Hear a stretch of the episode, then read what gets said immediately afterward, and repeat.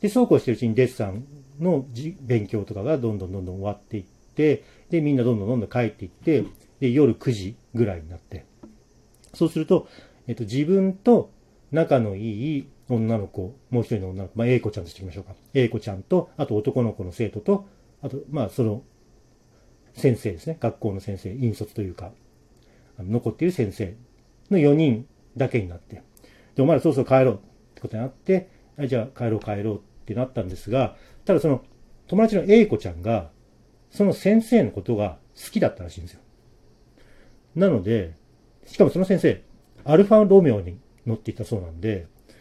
ね、思い切ってその A 子ちゃんがこの人数が少ないタイミング、しかももうそろそろ卒業のタイミングですから、思い切って、先生、先生のアルファロメオで送ってってくれない？って勇気を出して言ったそうなんですが、いや、俺の大事なアルファロメオにお前らなんか乗せるわけないだろって、まあ、古典版に言われてしまい、ちょっと英子ちゃん、あ、振られたなっていう空気になって、沈んじゃったらしいんですね。でちょっと気まずい感じになって、で、その先生と男の子は、その教室のすぐ近くにある階段を降りて、下駄箱に向かって行ったんですけど、ちょっとそれと一緒に同行するのも気まずいなってことになったんで、M さんと A 子ちゃんは、渡り廊下の方の階段から降りていこうとしたんですよ。で、まあその時には M さんは、数時間前、1、2時間ぐらい前に見たもののことっていうのは、もうあんまり気にしないっていうか、ほとんど忘れている状態だったんで、なんかそっちの方に行って、まあいいやと思って、そっちの方の階段を2人で降りてきた時に、ふって、A 子さんの方を見たら、まさにそのトイレの角っこの方にある階段に差し掛かったところでいきなり左の方を振り向いて、ギャーって叫んで走っていっちゃった。え、どうしたどうしたどうしたのって思って追いかけていったら、下駄箱のところでうずくまって、うわうわうわってもう完全に、もう錯乱状態になってる。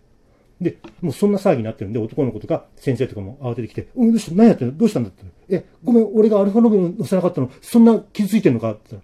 たら、違うそうじゃないそうじゃないって言って、もうボロボロ泣いてるんですよ。英子ちゃん。で、そのままバーってもう下駄箱の靴をもうサンダル履きみたいにしてる形で、校舎出てっちゃった。で、男の子と先生はポカーンとしてるんだけど、M さんさすがに慌てて、それを追いかけていって、で、どんどんどんどん追いかけていって、でも、英子ちゃんずっとすごい速さで逃げてる。これやばいな、まずいなと思うんで、どんどんどんどん追いかけて、結局駅まで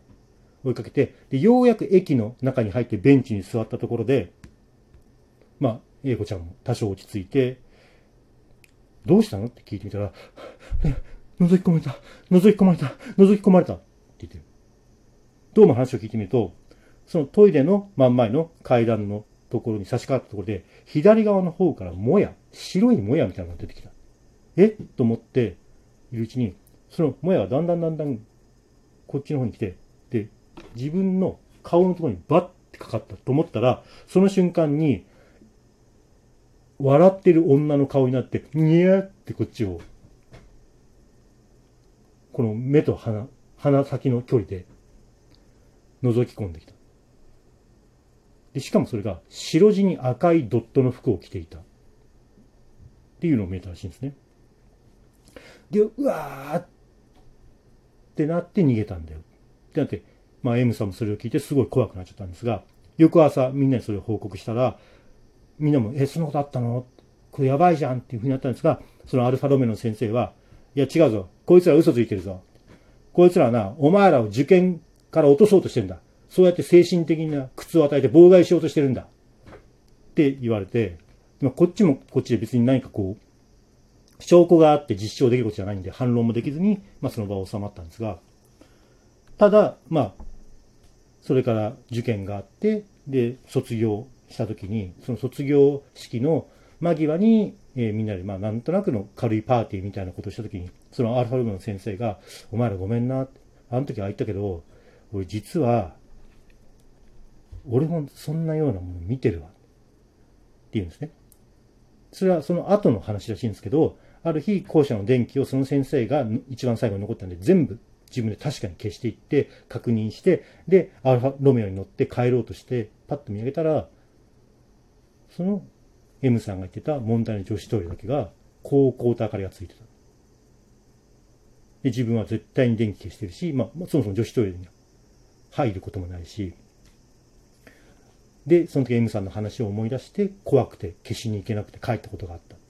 やっぱりあそこなんかいるのかな？っていうふうなことがあったらしくて。で、その M さん、その後もやっぱりたびたびその学校の話を聞いたりするんだけど、このスリッパの音を出す女の子っていうのは今でもその学校にいるそうなんですね。